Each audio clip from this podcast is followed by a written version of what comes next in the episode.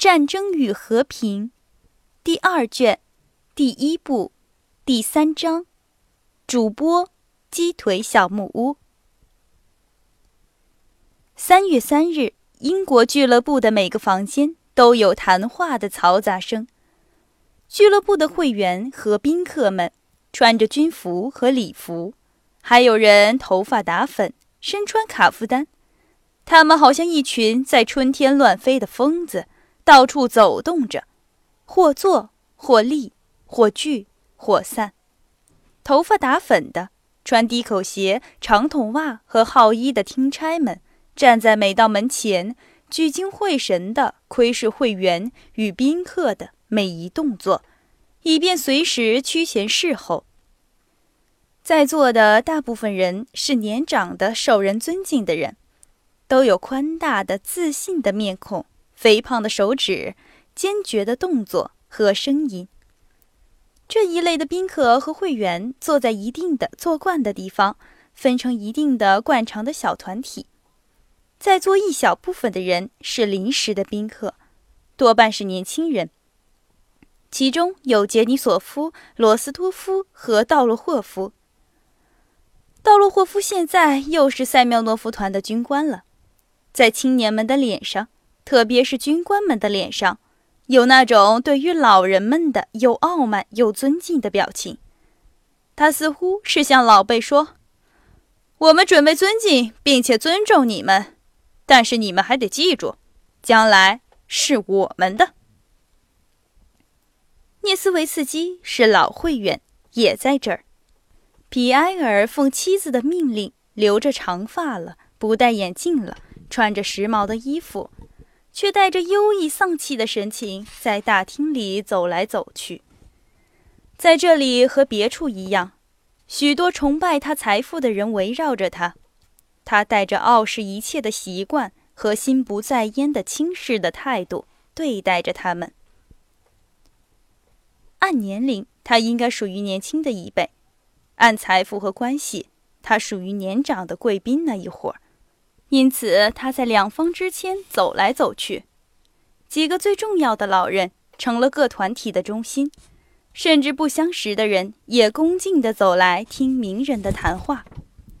几个较大的团体是在拉斯波普钦伯爵、法卢耶夫和纳瑞施金的四周围成的。拉斯托普金说到俄军如何被逃跑的奥军所挤散。不得不用刺刀为他们自己在逃跑的人群中开辟道路。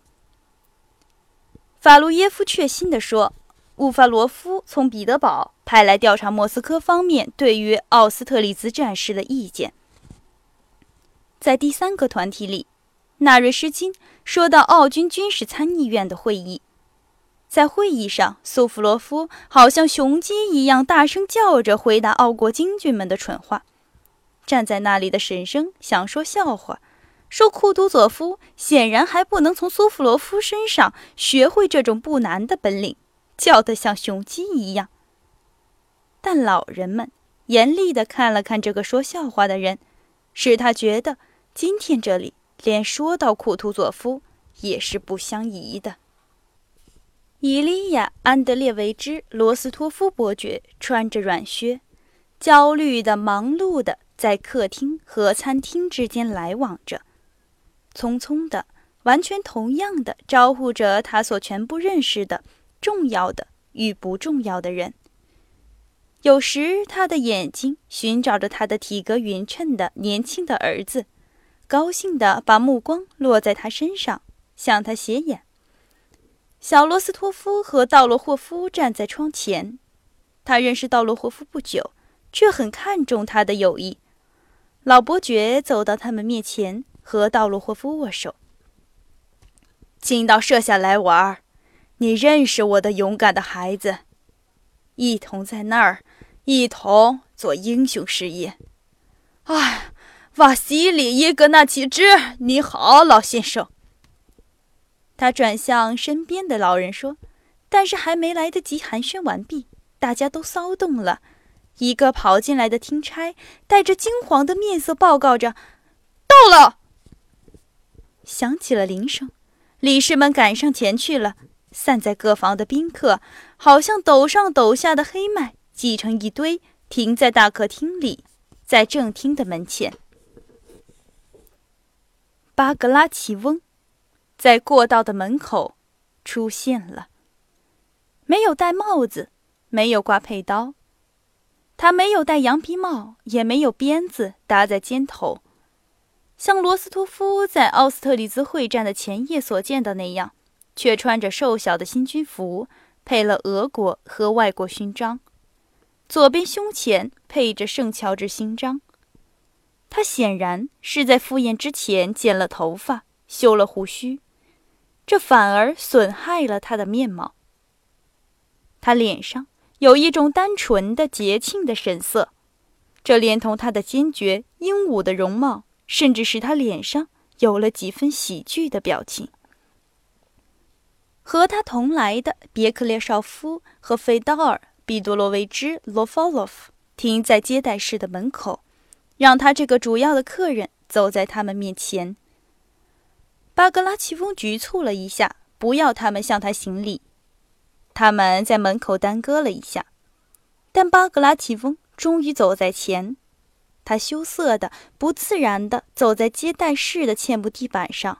不知道把他的双手放在哪儿好，要他在火线上的田野里行走，如同他在圣格拉本、在库尔斯克团的前面那样行走，他倒觉得更习惯、更容易些。理事们在正厅的第一道门前迎接他，向他说了几句话，说他们看到这样高贵的客人是多么高兴，并且好像被他吸引了一样。不等他回答，便围了上去，领他进了大客厅。客厅的门口由于会员与宾客拥挤，是无法通过的。他们互相拥挤，并且都力求从别人肩头上望见巴格拉奇翁，好像是看稀有的野兽一样。伊利亚·安德烈维兹伯爵比大家更起劲儿，他笑着说：“请让一让，亲爱的，请让一让，让一让。”一面推开人群，领客人们进了客厅，让他们坐在当中的沙发上。要人们、尊贵的会员们围住了新来的客人们。伊利亚·安德烈维兹伯爵又在人群中推开道路，走出客厅。过了一会儿，又拿了一个大银盘子，和另一个理事一同出现了。他把这个银盘子送到巴格拉奇翁公爵面前，盘子上。放了一首印成的颂扬英雄的诗。巴格拉奇翁看见了盘子，惊慌地回顾了一下，好像在求助，但所有的眼睛都要求他接受。巴格拉奇翁觉得自己是在他们的支配之下，坚决地用双手接了盘子，并且愤怒地、谴责地望着送盘子给他的伯爵。有人殷勤地拿开巴格拉奇翁手中的盘子，好像不然他便会这样一直拿到晚上，这样端着走上餐桌，并要他注意这首诗。巴格拉奇翁好像是说：“好，我来读。”把疲倦的眼睛注视着纸，带着精神专注的严肃的面色开始阅读。作诗的人拿了这首诗诵读起来了。巴格拉西翁公爵低下头听着。你带光荣给亚历山大皇朝，保护我们的皇帝，安居皇宫。你是个可怕的指挥，善良的人士，国家的栋梁，战场上的英雄。连侥幸的拿破仑，凭经验认识了巴格拉奇翁，不敢。再扰乱伟大的俄国人，但他还没有读完诗句，声音洪亮的管家便喊叫着：“酒席准备好了。”门开了，餐厅里响亮的送出波兰曲的音调，发出了胜利的吼声。勇敢的俄国人欢腾。于是伊利亚·安德烈维之愤怒地看了看还在读诗的作者，便向巴格拉奇翁鞠躬。大家站起来了。都觉得宴会比诗更重要，于是巴格拉奇翁又在别人之前走到餐桌前。巴格拉奇翁坐在首座上，在两个同名的亚历山大、别克列绍夫和纳瑞什金之间。这么做的意义是暗示皇帝的名字。三百个人按照官衔与地位在客厅里坐下来了，越重要的人越靠近主要的客人，这就像哪里地势越低，哪里的水越深一样自然。快要开席的时候，伊利亚·安德烈维兹把他的儿子介绍给公爵，巴格拉奇夫认出了他，说了几句不连贯的、不自如的话。正如同他这天所说的所有话一样，当巴格拉奇翁公爵和他儿子说话时，伊利亚·安德烈维兹公爵高兴的、骄傲的打量着所有人。尼古拉罗斯托夫、杰尼索夫与新相识的道洛霍夫几乎是一同坐在桌子的当中，皮埃尔和涅茨维茨基公爵并排坐在他们对面。伊利亚·安德烈维兹伯爵和别的理事们坐在巴格拉西翁的对面。他招待公爵，把他自己作为莫斯科圣意的化身。他的努力没有白费，他主办的酒席和挑选的瘦肉菜肴都是精美的。但直到席中，他才完全放心。他像斯善眯眼，低声吩咐侍从，并且有些兴奋地。等着每一道他所知道的菜，一切都好极了。在上第二道菜大鲟鱼时，听差们开始拔出瓶塞斟香槟酒。在这道给人相当好感的菜之后，伊利亚·安德烈维兹伯爵和别的理事们交换了目光。还有许多干杯，这才刚开始。他低声说，拿了杯子站起来。大家沉默着，等着他要说的话。祝我主皇帝健康！他大声喊叫，同时他的善良的眼睛被高兴与狂喜的泪水浸湿了。同时，乐队奏出，发出胜利的吼声。大家都从位置上站起来，大呼着“乌拉”。巴格拉奇翁也用他在圣恩格拉本战场上同样的声音，大声呼唤着。呼啦！年轻的罗斯托夫的狂喜的声音，在三百人的声音中叫得最高，他几乎要流泪了。祝我主皇帝健康！他大吼着，他一口气干了杯，就把杯子抛到地上去了。许多人仿效他，高声的喊声持续了很久。叫声停止时，侍从们捡起了破碎的玻璃杯。大家又开始坐下来，一面对于他们自己的叫声微笑着，一面交谈着。伊利亚·安德烈维兹又站起来，看了看他的碟子旁的字条，提议干杯，祝我们上次战争中的英雄彼得·伊凡诺维奇·巴格拉奇翁身体健康。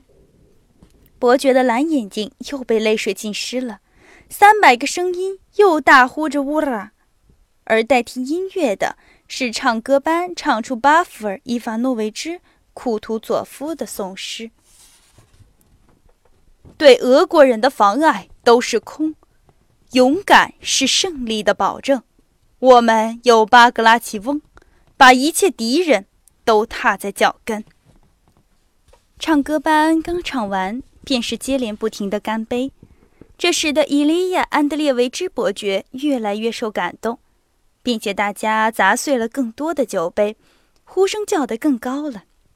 他们干杯，祝别克列绍夫、纳瑞什金、乌法罗夫、道高茹考夫、阿布拉克生、法鲁耶夫健康，祝理事们健康，祝主持人健康，祝全体会员健康，祝全体来宾健康。最后单独祝宴会筹备人伊利亚·安德烈维之伯爵健康。在这次干杯时。伯爵掏出手帕，蒙了脸，大哭起来了。以上您收听到的是由鸡腿小木屋为您播讲的《战争与和平》第二卷第一部第二章的全部内容。感谢您的收听。